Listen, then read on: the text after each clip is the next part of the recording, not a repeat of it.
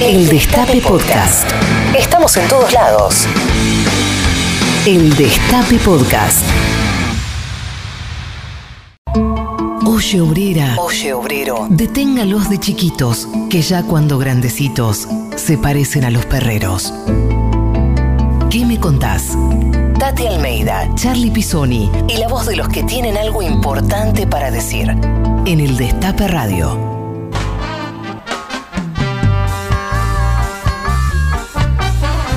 Buenos días a todas, buenos días a todos. Esto es ¿Qué me contás? Soy Charlie Pisoni. Aquí estamos en el Destape Radio 107.3, ahí siguiendo esta programación de sábado de la radio, ahí por las, por las aplicaciones, por la página web, nos pueden escuchar.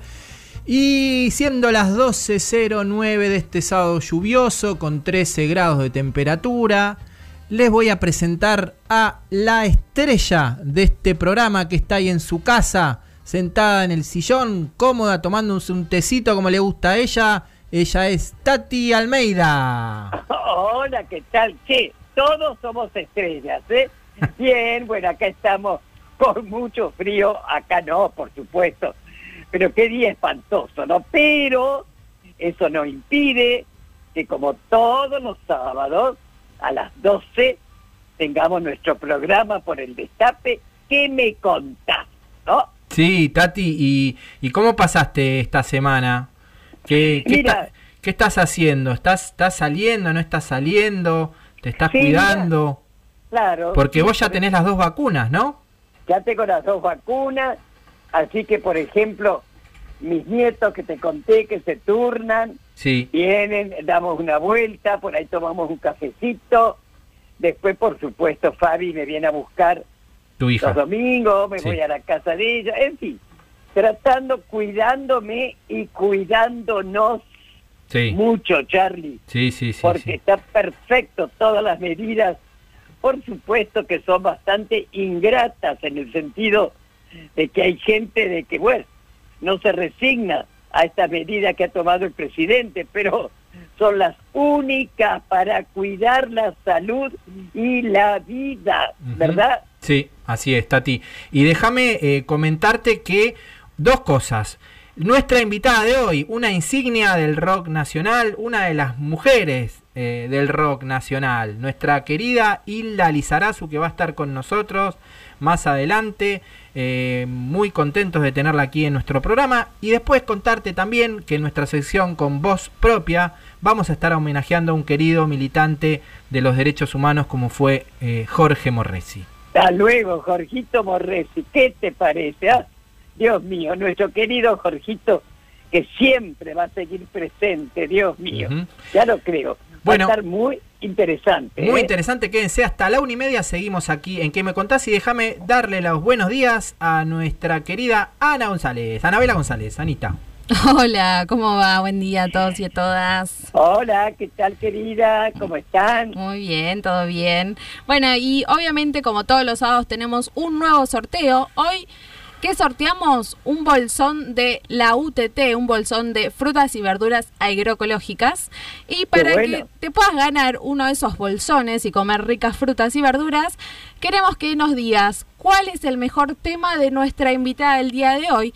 Hilda Lizarazu, contanos en nuestras redes, en arroba que me contás, en Twitter y en Instagram, o al 11 25 80 93 60 al WhatsApp de la radio. Ahí está, nos mandás tu mensaje, algún mensaje para Hilda y nos decís también cuál es el tema que más te gusta de, la, de su carrera musical y te podés llevar después un bolsón de la UTT.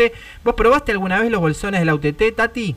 No, vos Bueno, sabés que no. sabés que te voy a eh, voy a llevarte uno porque Ah. la particularidad que tienen es que son eh, verduras y frutas agroecológicas que no Qué tienen bueno. eh, no tienen este, los pesticidas, todas la- las cosas agrotóxicas que se le mandan a las verduras de la fruta. eh, y aparte, eh, son la UTT es una es la Unión de Trabajadores de la Tierra, que es una, una agrupación que reúne a, a distintos productores y pequeños productores eh, que trabajan la tierra y que están eh, mm, también eh, unidos para, para transformar también lo que comemos de alguna manera, ¿no? Y cómo Qué lo comemos. interesante, che, qué bueno, ¿eh? Así que bueno, les mandamos un saludo grande al UTT que hace tiempo está, está en nuestro programa participando con, con estos bolsones que, que, nos da. Y bueno, y vamos a pasar al primer tema musical y, y después ya venimos con Hilda Lizarazu. Vamos a escuchar un tema de Sudor Marica, un grupo eh, eh, de cumbia, podríamos decirlo, que mm, de alguna manera viene a dar cuenta de lo que sucedió esta, esta semana. Esta semana, el 17 de mayo, fue el Día Internacional contra la homofobia, la transfobia y la bifobia. Así que vamos a escuchar a Sudor Marica, Tati, Amor Planero. Dale. Y a bailar, ¿por qué no? Dale, a bailar. A bailar. Sin paritarias el amor no me va a alcanzar. Colectivicemos el afecto. Que esto no recaiga solo en vos y yo. No hablo de flexibilizar, no más precarización. Quiero libertad y autonomía. Que vamos para todos, no sea una utopía. Solo quiero que seas mío, ni amo ni Dios ni patrón. Y si un día llego a desearlo, haceme paro, piquete y movilización. Solo quiero un amor planero,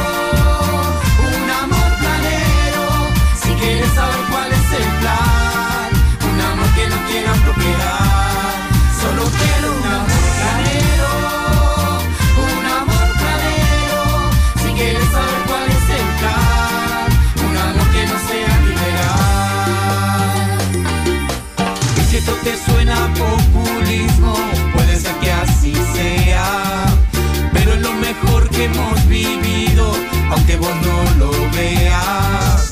Este amor no sabe de deudas, de deudores ni de ahorrar. Este amor es asamblea, corte de ruta y olla popular. Solo quiero un amor planero, un amor planero. Si quieres saber cuál es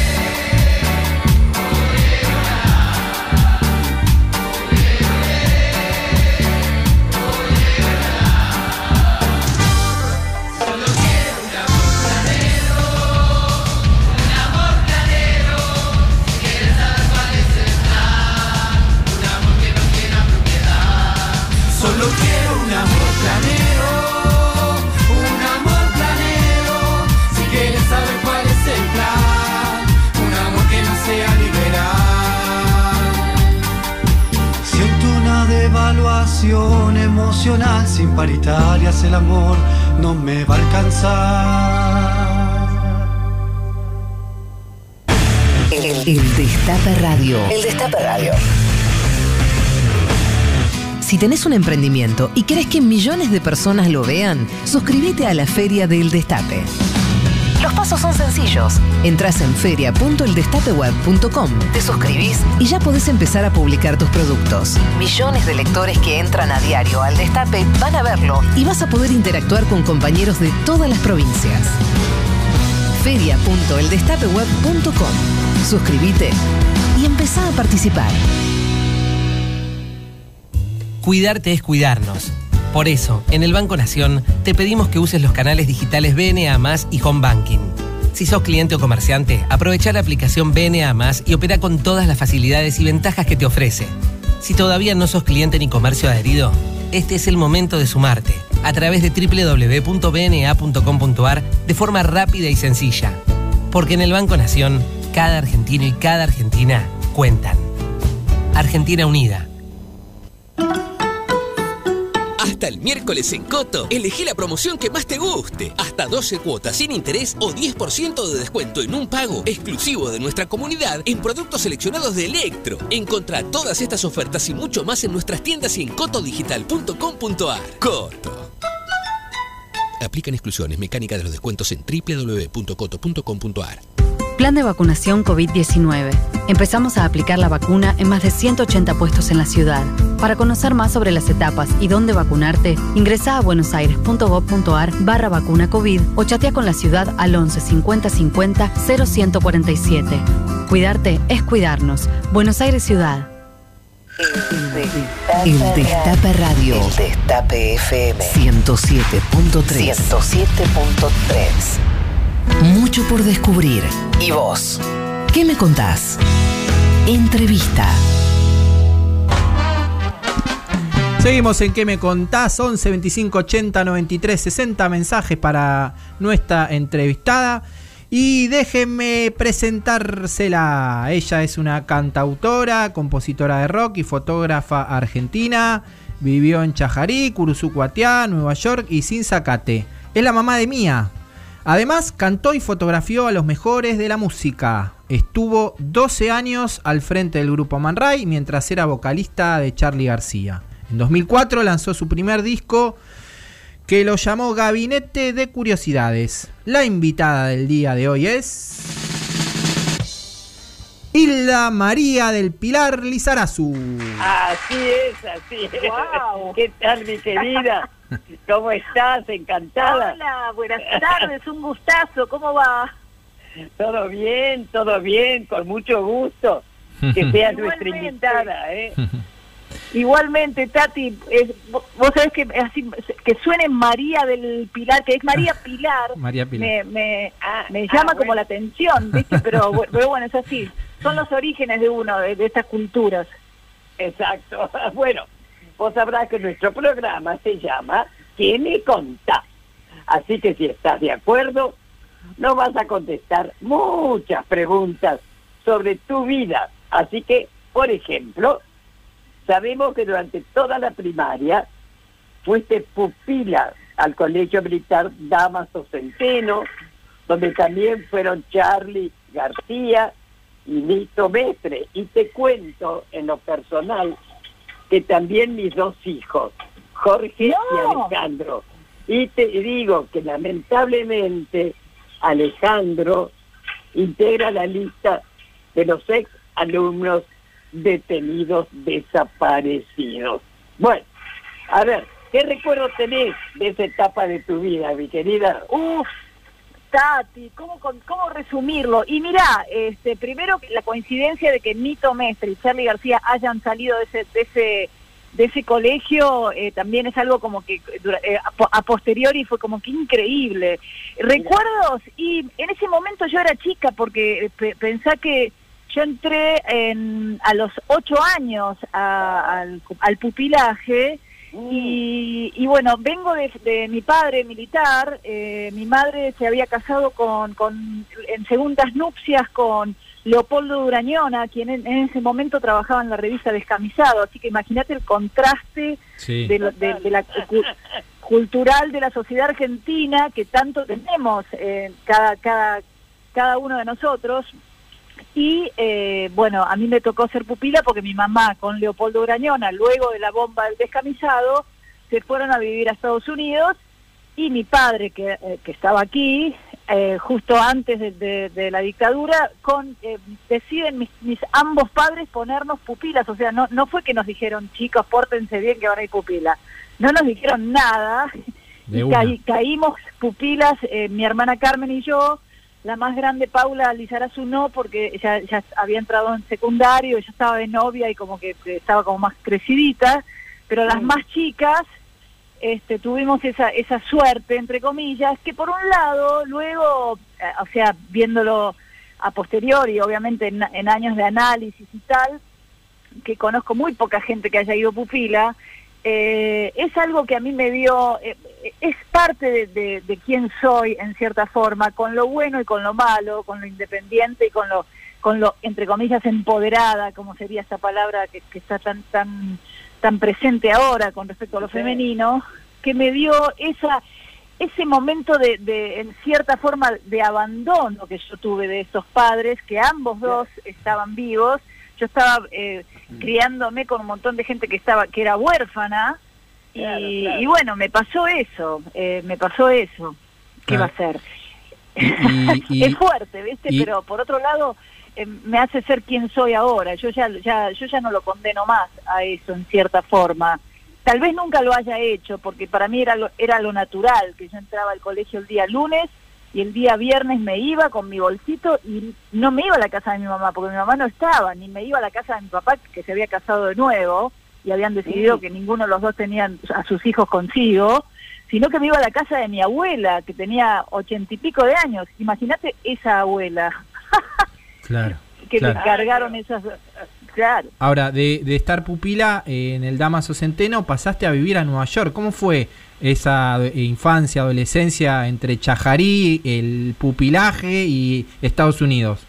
Mira, es muy contrastante, pero yo creo que nosotros somos, los, las- los seres humanos, para ponernos dentro de una especie, somos eh, personas que, que somos seres que nos vamos adaptando de acuerdo a lo que a lo que a lo que va ocurriendo, ¿no? Eh, así como los animales, qué sé yo. Eh, entonces ahora estamos todos aislados porque de golpe, o sea, hace dos años que estamos siendo eh, eh, no, no quisiera poner atacados, pero bueno, invadidos por por un por un eh, por un virus que nos hace que la única forma que ahora, en, por lo menos en nuestra región, estemos estemos este sin sin propagar y sin contagiar es estar en este momento aislados. Eh, en ese momento a mí eh, lue- eh, fue muy contrastante haber salido del pupilaje y por qué me fui eh, yo a Estados Unidos, porque yo había estado toda esa infancia sin madre.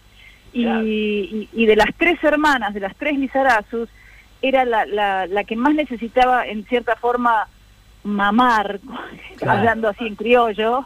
Y, y bueno, y mis dos hermanas ya estaban, ya, ya, ya habían pasado la adolescencia, mi- la del medio ya estaba terminando su secundaria y no querían ir a un país tan lejano que hablaban otro idioma, por más que estuviera nuestra madre allí.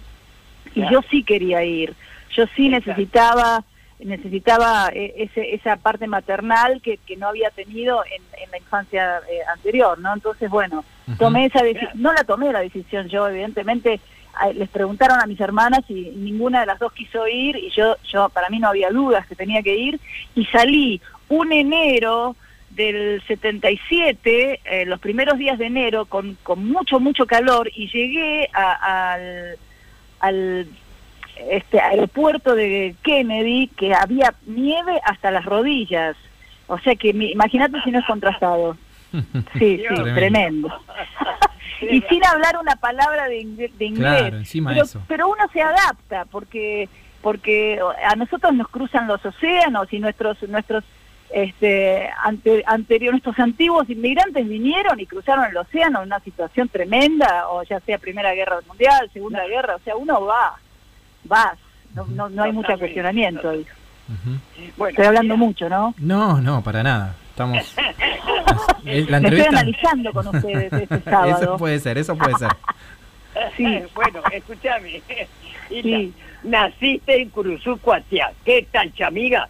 Pero no conoces nada, porque Nada te fuiste conozco. a la semana de vida. Ahora, ¿en qué quedó ese proyecto Las Caminantes? Quiero aclarar a los oyentes que ese proyecto Las Caminantes es lo que querías hacer con tu hermana y tu prima, recorrer corrientes, ir a los esteros de Liberá, pasar por Montecatero, donde nació eh, tu papá, y llegar a Curuzú, Cuatiá. ¿Eh? ¿Qué me contás? ¿En qué quedó eso?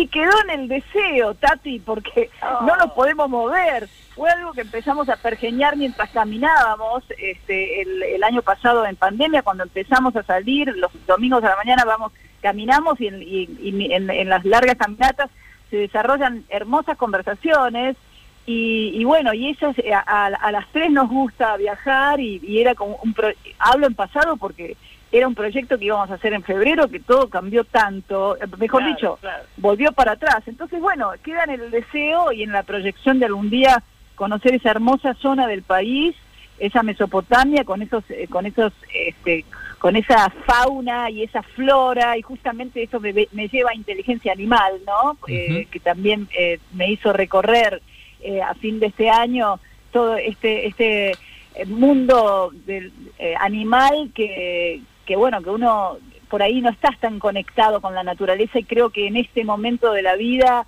eh, en este momento del planeta tenemos que conectarnos mucho más con esa naturaleza, ¿no? Ya, te vamos a preguntar de eso. Ya, Después. ya lo harás, ya lo harás. Eh, eh, Hilda, contanos de tu hija, porque tu hija Mía Folino eh, es cantante Sí. también y tiene una bella voz, tiene una, una voz muy armoniosa. ¿Está siguiendo los pasos de la madre?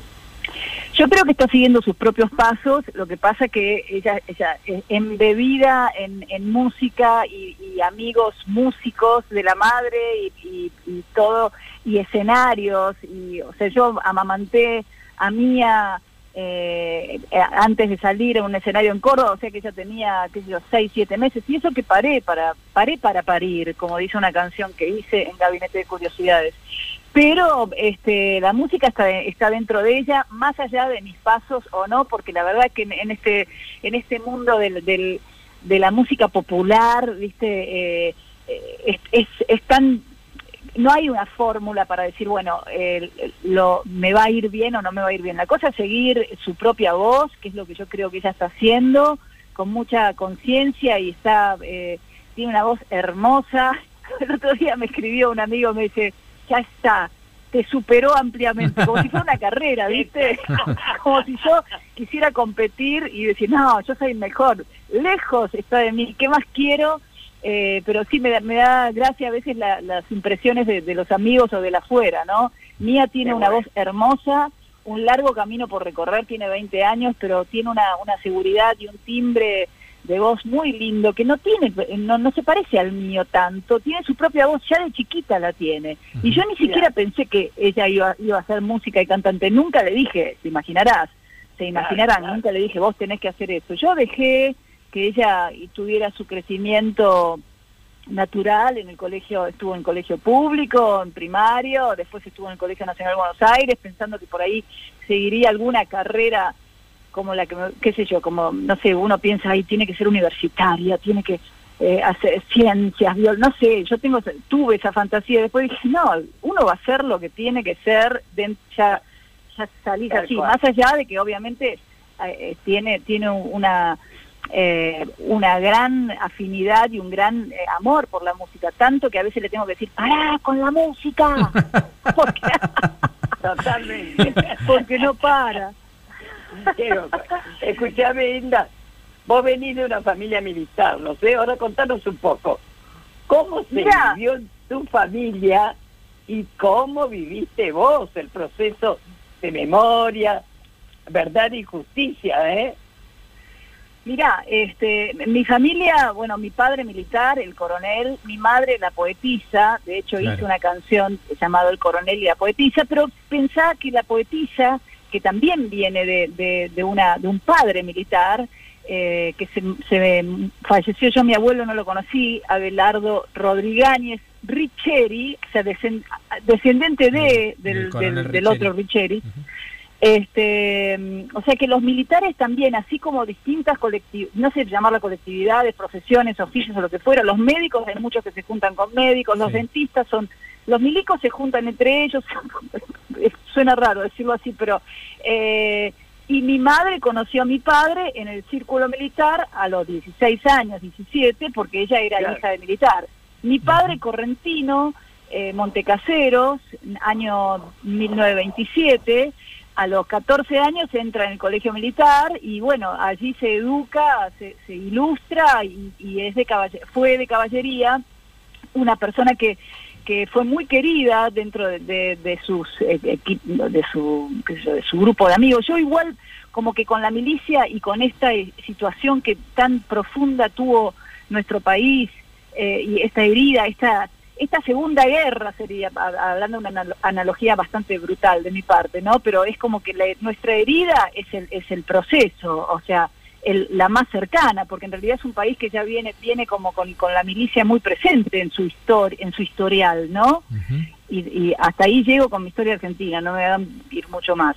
Pero, mm, eh, ¿cómo la llevo? Y yo la llevo con, con la verdad y la justicia y voy voy del lado de lo que dicta mi corazón y mi, racio- mi raciocinio con respecto a, a- a las víctimas este, del terrorismo de Estado y, y creo que, que, que es algo que... que en cierta forma, eh, me imagino que será irreparable para los para los protagonistas, para los padres y para las madres, pero es ¿Y qué te eh, no, claro que sí.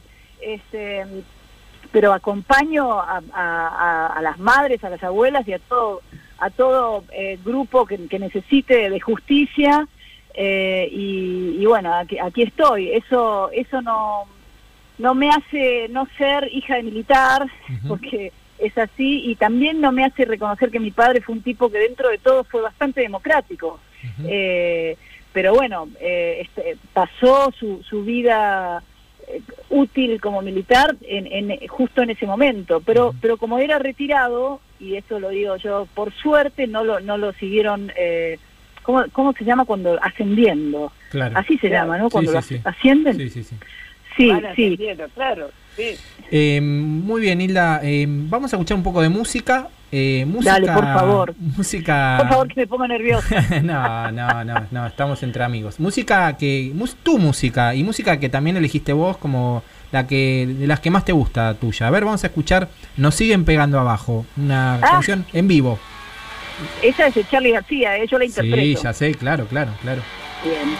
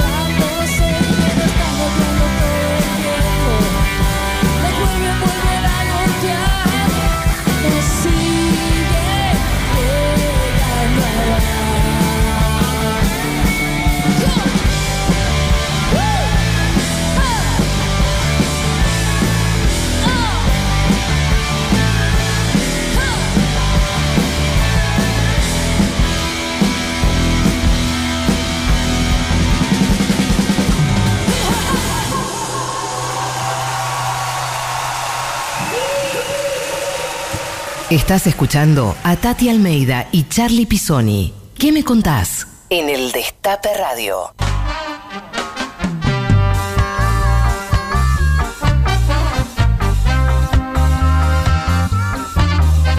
Seguimos en ¿Qué me contás? 11 25 80 93 60. Mensajes para Hilda y los mejores temas que más te gusten. Nos mandás un WhatsApp y después, entre todos los que contesten, también sorteamos los bolsones de la UTT. Bueno, eh, seguimos, Tati. Dale. Bueno, a ver, contame un poco, Hilda, ¿cómo es ser mujer en el mundo del rock? ¿Eh? Bueno, primero quiero decir, ¿qué me contás que son rockeros, eh? Porque eligieron una versión, eligieron una versión musical re aguerrida y distorsionada. Y está buenísimo, Eh, bueno, aparte. Está a ver. Qué buenísimo. bueno. El mundo del rock ha cambiado, por suerte, para mi punto de vista, para mejor. eh, en el sentido de lo que tiene que ver con, con los géneros, pero tiene que ver también con que toda la sociedad, incluso el planeta, está en un, en un momento distinto de la mirada, eh, la visibilización de la, de la inequidad de géneros, ¿no? Eso por un lado. Eh, eh, actualmente yo les voy a hablar de este presente, después puedo llevarlos a- hacia, hacia 20, 30 años atrás, cuando eh, las cosas eran distintas, pero actualmente eh, hay un montón de nuevas eh, músicas jóvenes eh, liderando proyectos artísticos, musicales, que son parte de la cultura de la, de la música, entre comillas, joven, de, de y vamos a ponerle rock, y, y dentro de ese rock música popular, subgénero, folclore, folclore de proyección, o sea, muchos estilos, no solo el rock. Yo vengo de ese, de esa, de ese universo, pero lo que quiero decir es que actualmente es mucho más, eh, más eh, natural ver una banda de chicas eh, tocando instrumentos eléctricos, una banda de chicas eh, más eh, rockeras, si se quieren, o, eh, o mujeres eh, liderando, eh, dirigiendo una, una sinfónica, o, o no, no, no solo una sinfónica, sino una, una orquesta de música clásica. Eso la verdad que es, es maravilloso.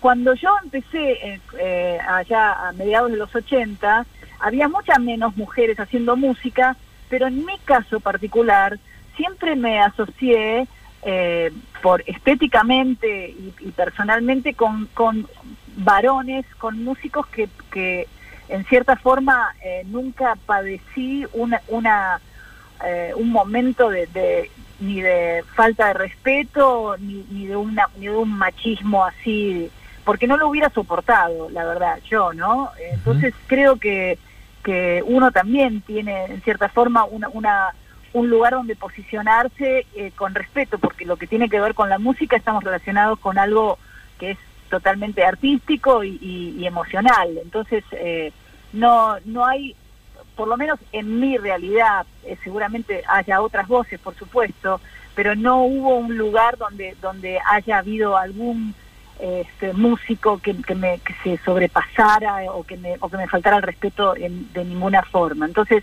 eh, pero no, con eso no estoy diciendo que no haya existido, solo que hablo desde, desde mi lugar personal y eso, eh, por suerte, afortunadamente, no, no viví una situación extrema.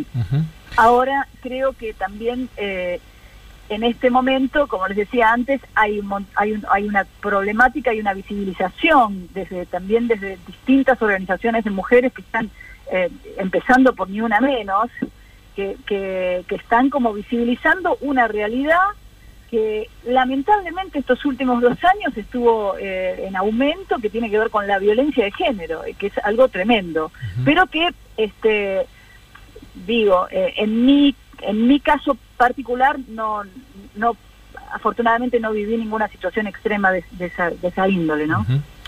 Eh, Hilda, esta semana se cumplió un nuevo aniversario del natalicio de Luca Prodan. ¿Es cierto que fue a ver a Man Ray? Era una bestia, Lucas, sí. una, sí, es, es cierto que fue a ver a Man Ray, claro que sí. Lejos estaba, estábamos en cierta forma en las antípodas, porque el tipo, y digo era una bestia porque eh, él se mostraba como tal, como un hombre así, eh, eh, eh, con- transmitiendo una energía eh, en cierta forma que, que está relacionada con el rock, con una energía como muy... en cierta forma desaforada de más para para lo, para mi gusto aclaro siempre hablo nosotros siempre somos subjetivos al hablar porque es muy difícil hablar objetivamente no Eh, y Luca me llamó mucho la atención cuando lo vi porque eh, primero que, que una, un grupo de rock pop que, que canta una mujer para para el rockero más eh, más entre comillas fundamentalista de esa época directamente decía no yo eh, bandas que canta una mina no escucho, ponele. Y eso mar- marcaba que el tipo era un hombre sensible y que eh, estaba abierto a, a escuchar y a, y a ver y a, y a percibir todos los, los colores y las tonalidades que puede haber dentro de una música.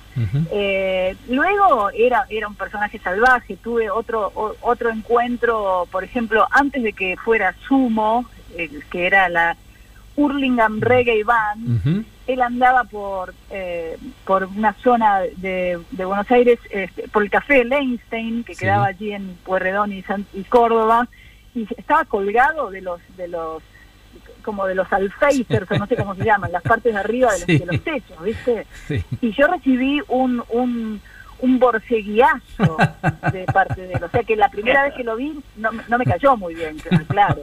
Fue como, ¿y esta bestia quién, quién es? Bueno, terminó siendo ese hombre, Luca Prodan, por favor. Qué, qué, qué, qué gran músico, qué gran músico. Bueno, vamos a hacerte escuchar un audio de algo que, que nos comentabas al principio del programa, a ver cómo, cómo fue eh, este momento que, que, hoy, que, que hiciste para, para un canal de televisión. A ver. A ver. hacen los carpinchos para sacarse las garrapatas? ¿Para qué cantan las ranas?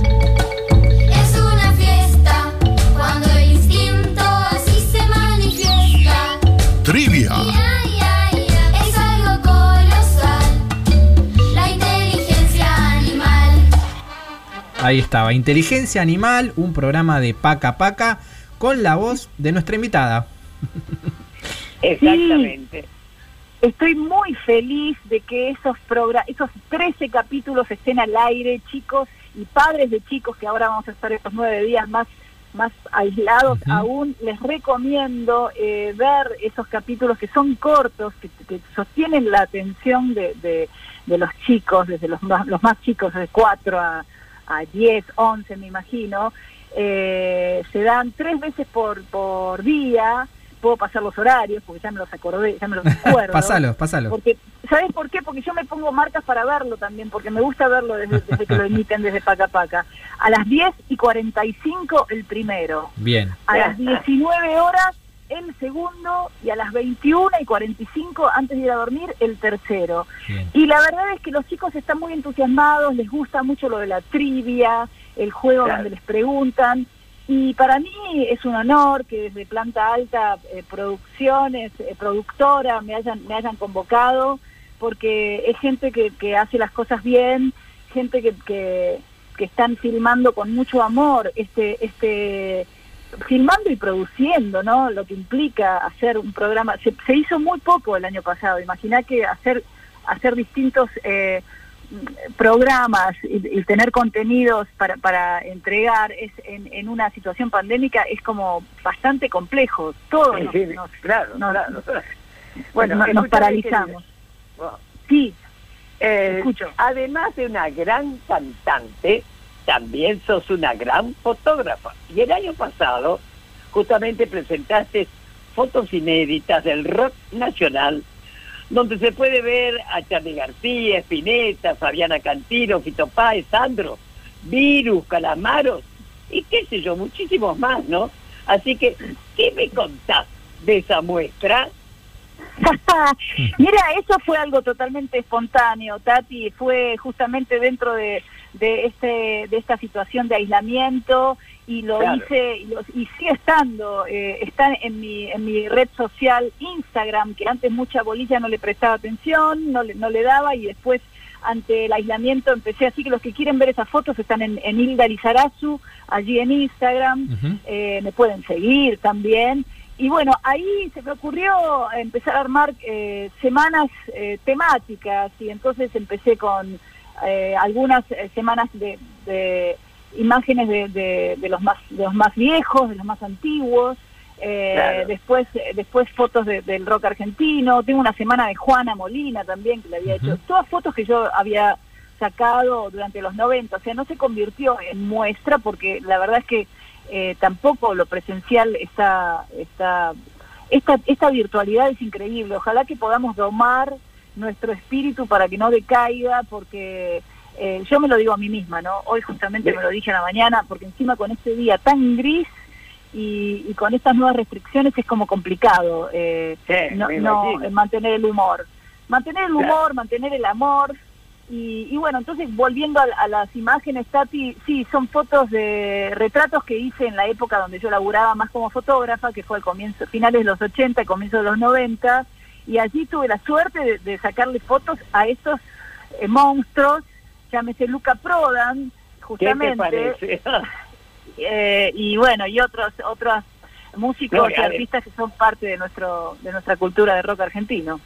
Claro, claro. ¿qué te- Escúchame, sos cantautora, fotógrafa, actriz. ¿Qué te queda eh, que- pendiente? Deja, a ver, contanos. Mira, qué sé yo, me queda pendiente, por ejemplo, hacer, editar el, el próximo disco que se va a llamar Antigua. Eh, me queda Sí. pendiente hacer un, un videoclip, varios videoclips que de paso que por, por ahí, lo- por ahí los puedo hacer con, con la productora Planta Alta. La estoy tirando así, tiro, tiro la botella al mar, al éter, tiro la botella al éter. Eh, Claro. Me queda hacer un libro de fotos, Tati. Claro, claro. Lindo. Sí. Pero eso es lo lindo, ¿Qué sé yo? Sí, no yo- terminar, yo- no ter- ¿sabés qué? Lo importante es no terminar de hacer proyectos. Me parece estupendo, ¿eh? Claro, Te lo dice Tati. ahí, Te lo dice no Tati. Hilda. Te lo dice Tati, Hilda, mirá. Obvio, Este, claro que sí. Bueno, eh, Hilda, vamos a seguir escuchando música que has elegido para pasar hoy. Eh, elegiste un tema que le hiciste a, a Maradona, que se llama Dios, ¿no? Sí, es un tema que quiero, o sea, es, es en co- coautoría con quien, con mi, mi, compañero de, largos años, ya más de una década, Fede- Federico Medioli, eh, y se llama Dios, y es no es solo para Maradona, es, es, es como más una pregunta filosófica, ¿no? Si hay un Dios, algo tiene que hacer. ¿Quieren que lo escuchemos? Dale, escuchémoslo, escuchémoslo. Ahí va. Lloré, lloré, lo siento, me pasa cuando miro mucha publicidad, los ves, están tan contentos en los afiches nuevos de algún celular en la calle, una sonrisa vale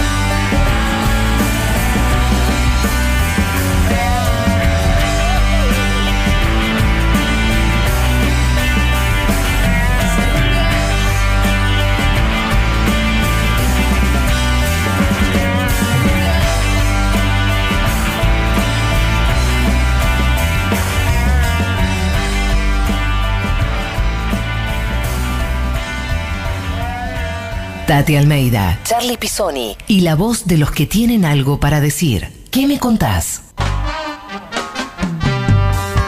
Último bloque de esta entrevista, Hilda Lizarazu, 11 25 80 93 60. ¿Hay mensajes, Anabela? Sí, hay mensajes, vamos a escucharlos. Hola Hilda, Lidia Nora Leiva, exalumna del Damaso Centeno. ¿Te acordás del padre Perrupato? Un beso y un abrazo, compañera. ¿Hay más mensajes? Lizarazu, una excelente cantante, la verdad que una voz extraordinaria, privilegiada. Y bueno, todo su trabajo con Man Ray, su trabajo, que yo me acuerdo de Caribe Sur, por ejemplo, eh, sola en los bares, y, bueno, por supuesto cantar con, con Charlie, eh, creo que con Fito también, ¿no? Fuiste este, eh, cantante de Fito, bueno, no decir coro, sino cantante, cantar y estar junto con estos monstruos, bueno, eh, así que nada, un beso grande. Daniel de Benavides, un beso enorme a todos. Gracias, Daniel. Y tenemos más mensajes en nuestras redes sociales. Caro dice, la canción que más me gusta de Hilda es Señal que te he perdido. Todo mi cariño para el equipo de ¿Qué me contás? y para la invitada. Gracias. Matías dice, todo cambia. Igualmente tiene muchos clásicos. Muchas gracias a todos los que participan y tenemos más audios. Muy buen día, Tati. Muy buen día a todo el equipo de ¿Qué me contás? La canción que más me gusta de Hilda Lizarazu es Señal que te he perdido. Todo mi cariño para ustedes y para la invitada, Karina de Paso del Rey. Bueno, ahí pican en punta, todo cambia en las redes y, y- y señal que te he perdido, Hilda. Muy bien, qué qué bien, ¿eh? Señal que te perdí es un tema de Andrés Calamaro que interpreté en mi primer disco de Man Ray y que nunca lo, nunca lo hice en vivo, ni con Man Ray ni con. Mirá vos, qué, qué sorpresa me dan aquí los, los compañeros amigos. Y claro que recuerdo al padre Perrupato, que me parece que sigue estando allí en el Colegio Damas Centeno. y sí, según me, alguna me llegó una voz hace relativamente poco, no me acuerdo bien de quién. Ah, sí, me acuerdo de la gente de Conduciendo a Conciencia, de la Fundación Conduciendo a Conciencia. Eh, hay una una persona que es de Caballito allí que me dijo que el, par- el padre Perrupato sigue sigue eh, allí en, en el colegio. Así que bueno, este, mando un saludo muy grande y, y- y agradezco a todos los oyentes que, que me saluden y todas esas medallas que me, que me, que me ponen. eh, nada, son, son, son connotaciones de cariño y, y, y- y es siempre bienvenido en esta en esta tarde horrible. Pero, exacto, pero ganaste. Bueno, querida, hace poco sacaste tu disco Antigua. ¿Por qué ese nombre? No, todavía no salió Antigua, pero ¿No? estoy, estoy hilvanándolo. Eh, ¿Por qué? Porque me gusta, el, me gusta la, la, el- la palabra, eh, el, el contenido de la palabra. Hay veces que siento, eh, pero poniéndole un contenido eh, no con una connotación negativa, sino como, como el respeto de lo, de lo antiguo, ¿no? A mí eh, el antiguo es una descripción también poética, si se quiere, de, de, lo que me da ver una máquina de escribir, por ejemplo, o un poncho antiguo de un, de un gaucho en la pampa, o eh, qué sé yo, em, son descripciones de, de- de- del, del respeto que le tengo a la antigüedad y por otro lado, también sintiéndome yo en cierta forma antigua, eh, porque bueno, eh, si yo soy parte de la cultura joven, ya no soy joven, ni quiero Claro, ser claro. joven. Entonces me reconozco como antigua, pero con, viste, como antigua con, con honra, como Claro, sí, sí. añeja con, con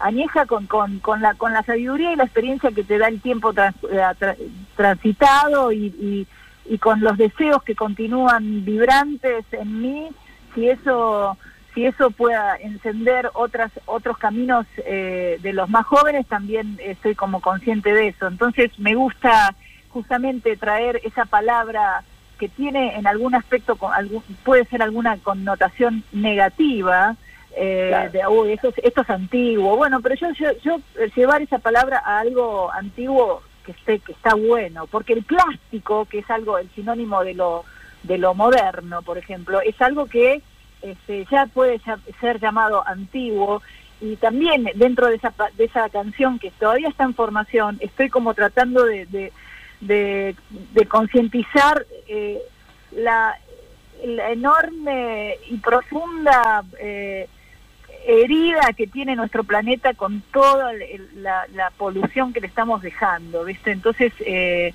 nada, eh, es un juego de palabras y es un título de lo que va a ser mi próximo disco, Antiguo. Claro. Eh, Hilda, el 10 de diciembre pasado estuviste eh, Sí. viviendo un momento muy particular, muy especial, porque estuviste, por un lado, eh, en un espacio como es la Exesma, eh, por otro Tremendo. lado, eh, compartiendo una fecha muy particular, que es el 10 de diciembre, el Día Internacional de los Derechos Humanos, y, y además incluso eh, participando de un encuentro de- especial entre el presidente y la vicepresidenta, porque no habían, eh, no- habían estado en público desde hacía tiempo. Y por otro lado, vos interpretando en ese momento, eh, y se te vio muy emocionada, eh, Sí. como la cigarra. ¿Cómo fue? Contanos que- un poquito de ese momento. Mira, estaba eh, tan emocionada por todo lo que vos mencionaste anteriormente. Primero porque había aparecido Cristina, que no se, que no era, fue como sorpresiva esa, esa, esa presencia, también dando como una, una connotación de unidad, ¿no? De presidente y, claro. vicepresi- y vicepresidenta. Y por otro lado, porque todo ese tipo de, de actos así tan, tan eh, políticos, eh, pero con una, con una eh, vi- visión de, de de bueno el día de los derechos humanos viste yo yo eh, o sea transito eso yo apoyo los derechos humanos y eh, cantar con mi voz junto a Lito Vitale por supuesto eh, eh, esa hermosísima canción escrita por Marilena Walsh tratando de interpretarla de la mejor forma posible dentro de mis, de mis posibilidades y eh, sin tenía miedo de ponerme de, de que no pudiera cantarla viste por suerte la, la la, la canté y creo que la canté bien pero yo tenía Sí, estaba muy nerviosa eh, porque bueno porque es, es algo que me que, que me, me implica un, un compromiso eh, filosófico eh, un compromiso eh, eh, personal y artístico que, que estaba estoy eh, dispuesta a, a tenerlo y es el que tengo pero no deja ese lugar es, no deja de ser emblemático de algo horrible que, que pasó en nuestro nuestro país. Y bueno y todo es- todos esos elementos estaban las madres estaban las abuelas también todos esos elementos que son como eh, eh, símbolos de, de, de nuestra historia con con con, con, con gran eh, dolor. Entonces eh, eso este, yo lo estaba sintiendo palabra tras palabra y no me quería quebrar y no me quebré pero este nada creo que fue un, un momento muy importante para mí y, Sí, y sí, estoy muy sí. feliz de que me haya de que me hayan convocado para Claro. hacerlo Sí, se te vio muy emocionada. Escúchame, ahora vamos a escuchar un audio que es la ley de voto del cupo femenino en eventos musicales. A ver si se Se va a escucha votar bien, ¿eh? en general y en particular el dictamen de mayoría de las comisiones de familia, mujer, niñez y adolescencia y otra recaído en el proyecto de ley venido en revisión del Honorable Senado por el que re- se regula el cupo femenino de acceso de artistas mujeres a eventos musicales, orden del día 1309. Sírvanse a identificarse. Cerramos. 133 votos fueron afirmativos, 5 negativos y 16 abstenciones. Resulta afirmativo, se comunicará al Poder Ejecutivo. Bien. Bueno, bien ahí. ese señor cómo hizo para respirar no toda esa Parecía, frase que dijo parecía el de la propaganda de la radio cuando habla, cuando dice la parte chica, Sí. la letra Yo chica. estaba ahí, estaba esos gritos Ah, ¿sí? finales a, a lo lejos eran uno de era mi voz también. Sí, fue fue maravilloso ese esa, ese momento. ¿Qué día de diciembre fue del 2019? No no, recu- no no recuerdo el día puntual. No, no, no, no lo tenemos, ahora te decimos, pero Bueno, no importa, sí, porque cre- creo que, lo habías dicho. Pero bueno, sí, es algo que, que junto a Celsa Mel Gowland, otra cantante, este, que es una, una genia eh, c- con las luchas de, de, de- de derechos, y bueno, ella me convocó eh, para, para las primeras reuniones de distintos, eh, distintos eh, géneros musicales eh, y mujeres que estamos haciendo música desde hace años. Y bueno, allí fui, puse el- mi, presencia, mi, mi, mi imagen y, mi acompañamiento para que eso eh, pudiera surgir y bueno, ahí ven, 133, este, los cinco negativos no sé quiénes fueron, pero la verdad es que, bueno, ¿qué va a ser? Es así. Este, y, y bueno, fue luego el primer año que, que empezó a, tener efecto la ley, fueron pocos meses porque después ya vino la pandemia y se pudrió todo, pero pero por lo menos este, ya se sabe que en todos los los festivales que dan que se hacían eh, anualmente en la Argentina, que eran más de 40, casi 50, eh, los productores y los organizadores de los festivales de todos los géneros de la Argentina, donde hay música argentina, tienen que tener en cuenta que tiene que haber un, un porcentaje de mujeres eh, liderando las bandas o simplemente siendo parte de, de distintas formaciones, ¿no? Eh, y, y es un porcentaje, o sea, eh, yo ahora me vino como una laguna, pero creo que es un, un 60-40 o, o, o es un 60-40 o un 70-30, no es 50 y 50 porque no hay eh, Claro, en el claro. Instituto Nacional de la Música inscritas eh, es- ese porcentaje de músicas eh, mujeres eh, y, y disidencias, ¿no? Eh, hay, hay más varones inscritos que mujeres, entonces por eso se pidió ese porcentaje, Mm. pero por lo menos para que sea eh, justo en ese porcentaje. Ujú. Eh, Hilda, eh, hablando del gobierno nacional, este, ¿nos podés eh, comentar cómo ves la gestión cultural del gobierno? ¿Qué aciertos y desafíos eh, te parece que, que están por delante? Y yo creo que, a ver, eh, me resulta muy difícil dar un- una, una, a ver, un, yo creo que se está, se está haciendo lo que se puede, pero lo que se puede es muy poco. Entonces, eh, a ver, eh, el año pasado est- estamos, o sea, este este señor presidente nunca pudo en realidad gobernar más que dos o tres meses. Entonces, yo creo que los argentinos tenemos que ampliar la brecha de paciencia, porque esto es un- un- una un- para una pesadilla. Yo pienso en, en- en los, eh, en- no en los políticos, sino en las personas que están en gestión a diario y digo, ¿cómo se levantarán estas personas para salir? por ejemplo, Carla Bisotti, todos los días. Incluso, o sea, si querés cambiar el color político, Fernán Quiroz, todos los días. Dios mío, yo no quisiera estar en esos zapatos, verdaderamente. Entonces, no, no, me, no me parece bien ponerme a, a dar una... O sea, creo que están haciendo lo que pueden, verdaderamente, eh, y lo que pueden no es mucho porque estamos en una situación muy complicada en términos económicos, en términos sociales, y, yo no quisiera estar en esos zapatos, no pudiera, no podría, ¿no? Eh, eh, y, y quiero pensar eh, que la gente que está en esos lugares de, de- de mandatos institucionales están haciendo lo que pueden dentro de, esta enorme imposibilidad que es la falta de vacunas. eh, y, y bueno, e- esa es mi, mi voz. No, no quiero sumar ni, ni queja ni, ni, ni crítica porque no tengo algo mejor que ofrecer verdaderamente. Entonces, totalmente, me- totalmente, querida. Pobre Alberto, le tocó bailar con la más fea, Dios mío. Por Dios. Y, y está haciendo lo que realmente puede. Bueno, mira, mi querida, estamos ya llegando al final de tu entrevista, no del programa. Y acordate que nuestro se llama ¿Qué me contás? Nos encantaría que nos cuentes, no sé, alguna anécdota, algo que te haya pasado y como yo te digo siempre, en una de esas tenemos el privilegio de ser los primeros en enterarnos. A ver, ¿qué me contás? Yo les voy a contar una cosa que está relacionada con inteligencia animal, que es también eh, como el motus eh, inicial de la del. Ustedes saben que nunca lo conté a esto, pero eh, Dale, haciendo una, eh, haciendo remontando hacia atrás, hacia mi, mi infancia, antes del pupilaje, como mi viejo era milico y estaba destinado en Chajarí y por eso yo estuve en Chajarí y por eso nací en Curuzucuatiá. eh, los veranos más o menos en eh, tipo cuatro años, cinco años Ah. de Hildita Lizarazu, quien les habla, eh, los recuerdo como, como postales de mi infancia, de algo eh, hermoso, ¿no? Como la- Claro. poner las manos en el barro y tratar eh, en esos veranos en Chajarí, Entre Ríos, eh, de cielos estrellados y noches muy muy calurosas. Había unos unos sapos que, que a mí me daban mucho miedo. Entonces quiero quiero compartir con ustedes ese temor, que yo no soy una mujer muy temerosa, pero ahora que, que estoy con esto de inteligencia animal, eh, justamente, eh, y los y los reviví eh, los relatos de sapos. A mí me daba mucho miedo un sapo que le llamaban el sapo cururú.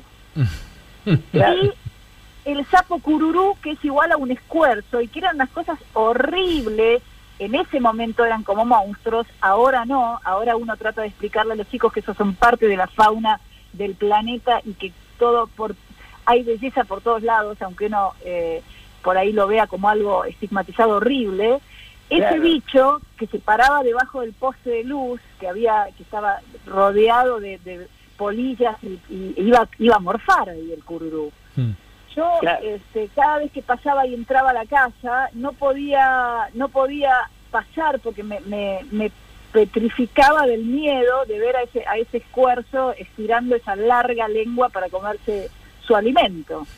Totalmente, Entonces, totalmente. mi padre, tengo el recuerdo, y esto es- simplemente es nada más que eso, el, el relato, tengo el recuerdo de mi padre cada vez que estaba por llegar al, al, al halo de luz, donde estaba el, el, el escuerzo, el, el sapo cururú, se agachaba y me alzaba, y yo volaba en los, en los brazos de mi padre, que, me, que, que advertía ese temor de niña de cuatro años y me, me, me salvaba de los brazos, me salvaba del, Del temor cururú. del cururú. Y dicho esto, ese es mi relato de la infancia eh, que está relacionado con la fauna de nuestra Argentina.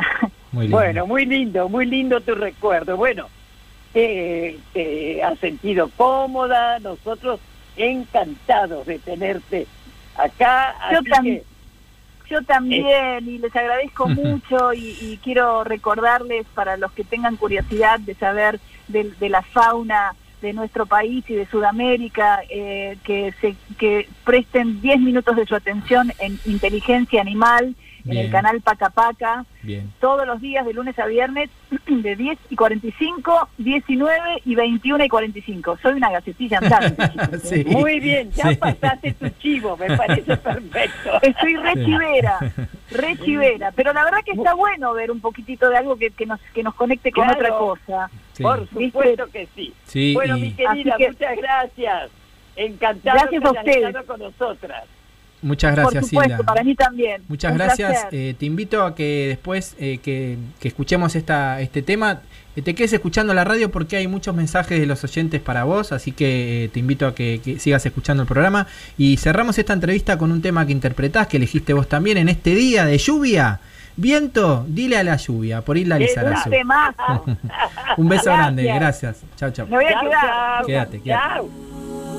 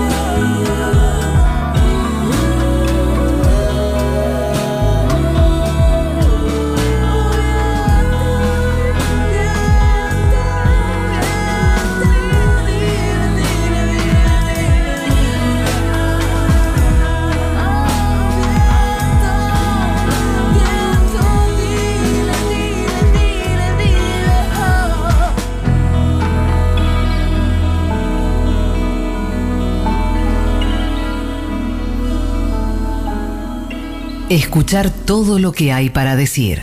¿Qué me contás?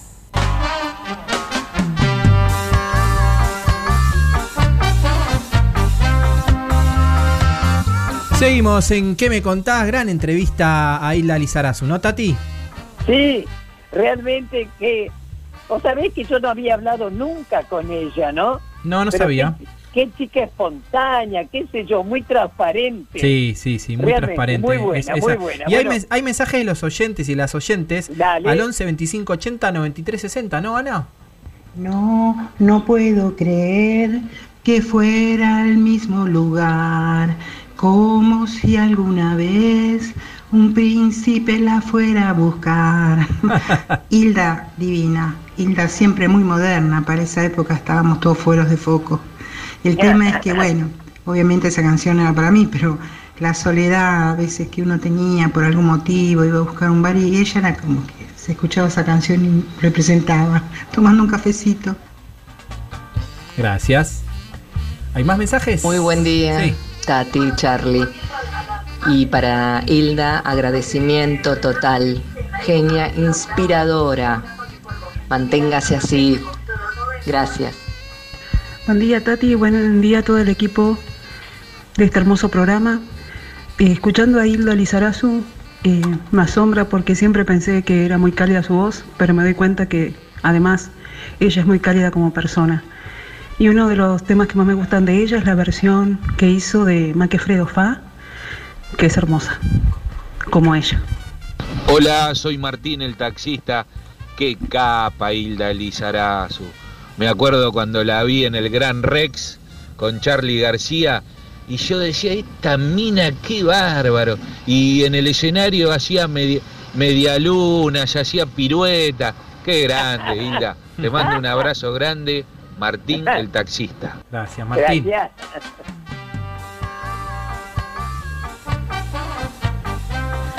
Todos los mensajes, y hay más mensajes también en las redes, y, y- y todos los que participan, eh, par- participaron, participan de un sorteo, ¿no? Exactamente, y hay una ganadora que se lleva un bolsón con verduras y frutas agroecológicas de la UTT y la ganadora es Cristina Ávila que mandó un mensajito por WhatsApp que es, es la que escuchamos cantando. Así Qué que grande, se animó a cantar y ganó. Mira, qué bien, Exactamente. qué bueno. felicitaciones Cristina Ávila, se ganó un bolsón de la UTT. Muchas gracias a todos y después pasamos el tema más votado al final del programa que eligieron las y las oyentes. Alimentos sanos para la tierra, para quienes producen y para quienes consumen. En los almacenes en La Plata, Monte Grande, Devoto y Almagro. En el mercado agroecológico y el mayorista en Avellaneda. En los 200 nodos de consumo comunitario en Capital y Gran Buenos Aires. Unión de Trabajadores de la Tierra. Hoy en día el mercado te impone qué comer, te dice qué comer, incluso a los productores les dice qué tienen que sembrar. Con la agroecología vos podés elegir qué comer y los productores pueden elegir de qué manera pueden producir. Entra a almacenutt.com.ar o buscanos en redes sociales. Unión de Trabajadores de la Tierra, UTT, el campo que alimenta. Lucharon por memoria, verdad y justicia. ¿En qué me contás? Les rendimos homenaje con voz propia.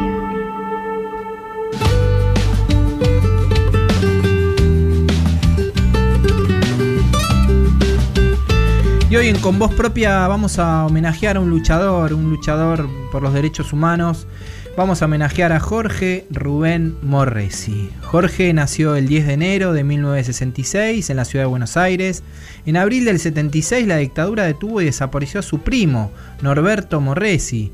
Este hecho marcó su vida y a los 14 años comenzó a militar por la memoria, la verdad y la justicia. En el 83 empezó a militar en la unidad básica Amado Olmos en el barrio de Almagro. Por esos años comenzó a trabajar en Entel, donde fue parte de la resistencia a su privatización. También, también formó parte de la agrupación Frente Telefónico, liderada por Osvaldo Yadarola y Claudio Marín, con quienes recuperaron Foetra, el gremio telefónico, en el año 1997. Luego fue elegido delegado gremial en el edificio Libertad 41 de Telefónica. En el 2007 comenzó a trabajar en la legislatura como asesor principalmente en los temas de salud, Pero no solo ocupaba ese lugar, sino que acompañó todas las luchas a lo largo y a lo ancho del país. Jorge luchaba por los derechos de los trabajadores telefónicos, por las víctimas del gatillo fácil, por los artesanos, por los docentes, por los 30.000 compañeros detenidos desaparecidos. Acompañó en Jujuy a Olga Aredes en las famosas e históricas Marcha de los Apagones, así también como acompañó a las Madres del Dolor. Su militancia siempre fue en el peronismo y en la agrupación Familiares Desaparecidos y Detenidos por Razones Políticas.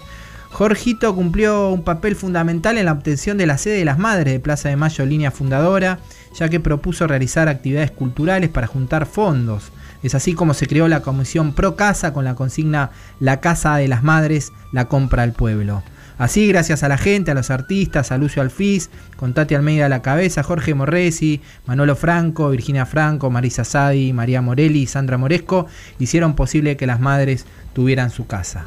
Sus amigas y amigos Compañeros, compañeras, las madres, las abuelas, los hijos los despidieron con enorme tristeza el 15 de enero de 2015 y desde ese momento, tal como lo recuerda Carlos Ayala, su compañero de vida, Jorge cada día está más vivo.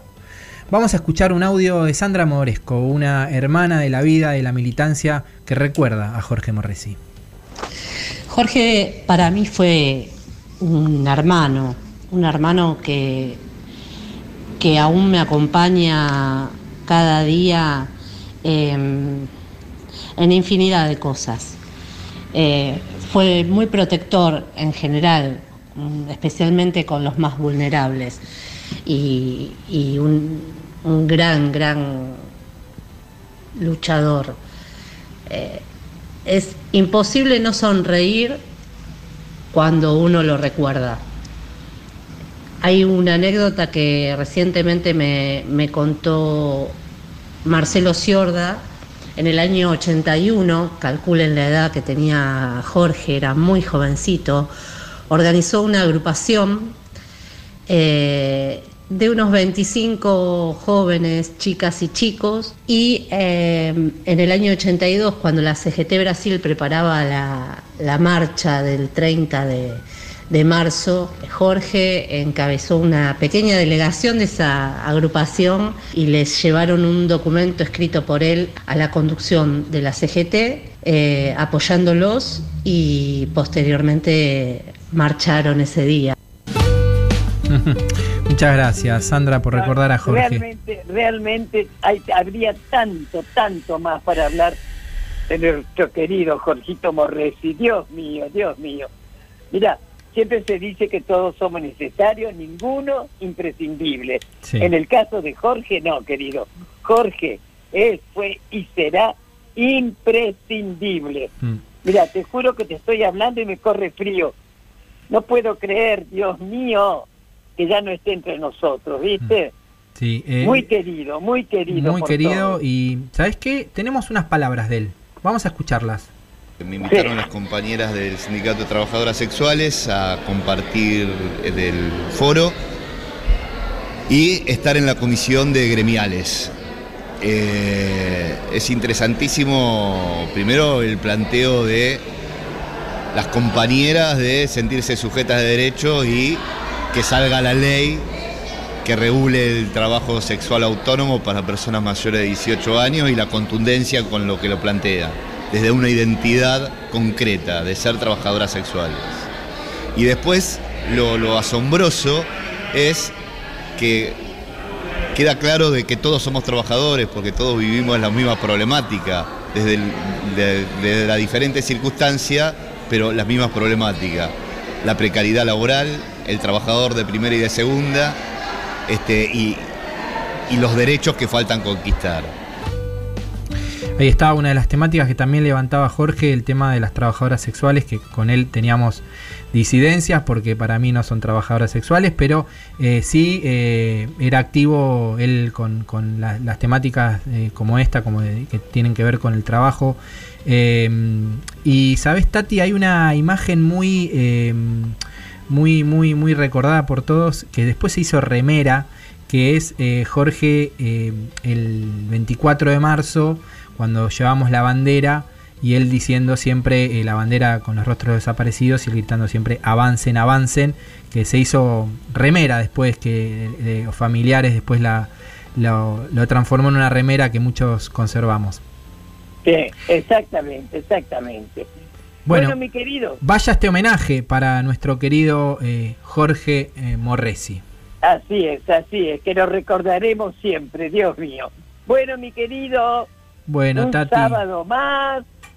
Los esperamos a todas, a todos y a todes el próximo sábado, como siempre, por el destape, a las 12 del mediodía, con nuestro programa ¿Qué me contás? Eh? Sí, sí, nos esperamos el sábado que viene, pero antes déjame decirte algo, porque tengo acá una gacetilla que me mandaron las familias por la salud colectiva, que piden que el gobierno de la ciudad de Buenos. Aires elige suspender las clases virtuales, argumentando que son inviables. Esta es una premisa falsa, los docentes están trabajando en la bimodalidad y con las excep- excep- exceptuados desde principio de año. Muchos de ellos buscan herramientas y tienen pensadas planificaciones para evitar la falta de continuidad pedagógica, a lo que el gobierno de la ciudad nos somete con la falta de presupuesto, con actividad, computadoras y personal docente. Las condiciones están dadas para la virtualidad, solo hace falta la voluntad política, no queremos seguir siendo rehenes de las ambiciones electorales del PRO ni de los caprichos de sus dirigentes. La reta Perfecto. suspende las clases, nosotros pedimos virtualidad para no enfermar. Familias por la salud colectiva que nos mandaron esta gacetilla que, que compartimos con ustedes. Bueno, Tati, ahora sí, eh, nos despedimos, pero ¿sabes qué? Te voy a pedir, ¿se puede adelantar quién va a ser el invitado especial del próximo sábado? ¿Y Se- qué te parece? Nada más y nada menos que Ismael Serrano. ¿Qué Vamos, qué productora que sos, Tati, sos increíble. Desde España, ¿no? Nos vamos a estar llamándolo. Sí, sí, desde España, como hicimos con el Nano Serrat. Espectacular. Bueno, es que ellos son nuestros amigos que siempre, siempre han apoyado a la defensa de los derechos humanos. Así que va a ser un lujo. Buenísimo, buenísimo. Todos y todas el sábado que viene a las 12, Ismael Serrano aquí en el Destape Radio y nos estamos yendo en la operación técnica, acá aguantando los trapos Juan Tomala, en la producción Lalo Recanatini, Anabela González, Belén Nazar, Caro Ávila y en las redes del Destape, Caro Ortiz. No se vayan, ya viene cápsula con Nico Esquivel, que acá ya está entrando. Por primera vez llegó tempranito, Nico. Y quédense porque viene Panoju ahora. El programa Panorama Nacional de Juicios por los Delitos de Lesa Humanidad que hace la agrupación Hijos. Y nos vamos con un tema también el más votado por los y las oyentes de Man Ray. ¿Qué tema podía ser? Todo cambia. Quédense, ahí Chau, viene chau. cápsula. Chau, chau. dando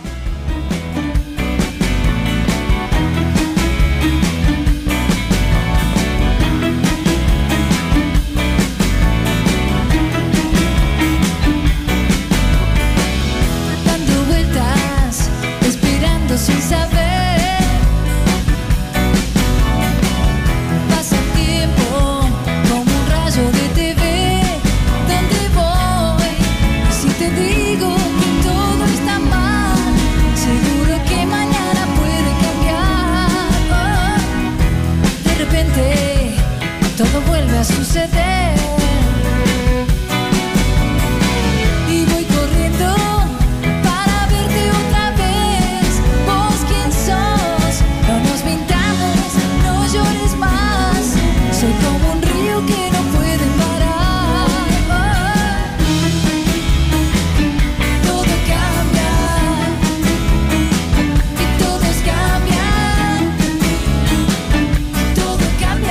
Tati Almeida, Charlie Pisoni y la voz de los que tienen algo para decir. ¿Qué me contás? Panoju. Panorama Federal de Juicios a los Genocidas. Panoju. Panorama Federal Semanal. Panoju 93, semana del 17 al 21 de mayo. Novedades. Provincia de Buenos Aires. La Plata, Brigadas. Delia Giovanola, una de las fundadoras de Abuelas de Plaza de Mayo, dio su testimonio sobre los delitos de lesa humanidad cometidos a su hijo Jorge Ogando y su nuera Stella Montesano, militantes del PRTERP. Ella estaba embarazada de Martín, quien conoció su identidad en 2015. Virginia, su hermana, fue parte de la búsqueda hasta el último instante de su vida pero no llegó a conocerlo. Seguimos exigiendo justicia, pero justicia verdadera, justicia real, con la cárcel que se merecieron por todos los crímenes de lesa humanidad. No hubo arrepentimiento ninguno. Mi hijo y mi nuera siguen siendo desaparecidos y la búsqueda de mi nieto costó la vida de mi nieta. Eso lo quiero destacar siempre porque no merecen estar cumpliendo prisión domiciliaria quienes fueron artífices de todo el horror que vivimos en el país. Eh, por los 30.000 tenemos que hacer justicia en algún momento, terminar. Es muy lenta. Eh, que se cumpla ese castigo en lo posible con todos los que aún quedan con vida, porque todavía pueden señalar, pueden arrepentirse y no lo hacen. Entonces exigimos eso. Provincia de Buenos Aires.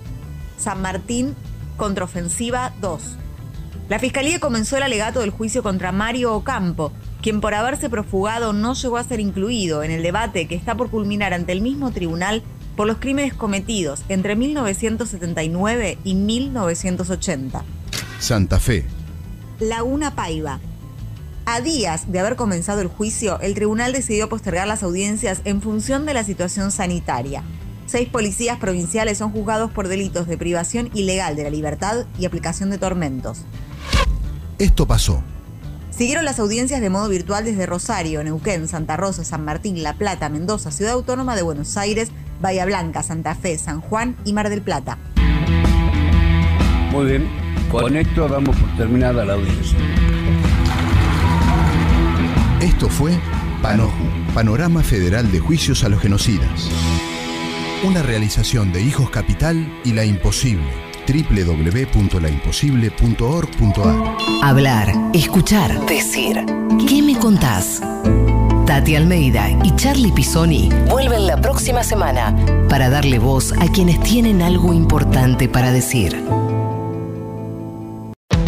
Escúchanos donde sea, cuando quieras. El Destape Podcast.